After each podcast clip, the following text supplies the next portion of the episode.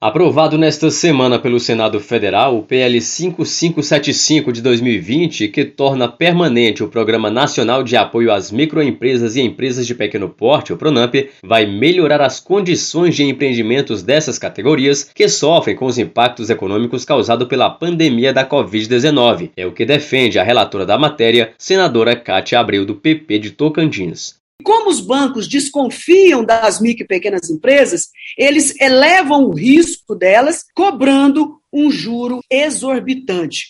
As micro e pequenas empresas têm o mesmo problema em toda parte do mundo. Então, nós precisamos sim tomar providências cada vez mais fortes e mais aceleradas para que isso possa ser revertido. Autor do projeto, o senador Jorginho Melo, do PL de Santa Catarina, considera a medida como fundamental para a manutenção do emprego e renda em todas as regiões do Brasil, tendo em vista que os micro e pequenos negócios estão situados nas mais diversas localidades de todo o país. Essa é a linha de crédito que a gente conseguiu chegar ao micro e pequeno empresário no Brasil. Já emprestamos 37 bilhões e meio. Agora, se emprestar mais 5, alavancar por 4, são mais 25 bilhões. E isso ainda é pouco, com segurança, com responsabilidade, mas dando ao micro pequeno empresário essa possibilidade de continuar de pé e continuar vivo dando emprego. O texto aprovado e que agora aguarda sanção do presidente Jair Bolsonaro estabelece que os recursos reservados ao Pronamp sejam usados de forma permanente para a tomada de crédito das empresas de pequeno porte. As instituições financeiras que participam do programa vão poder cobrar juros anuais máximos iguais à taxa básica Selic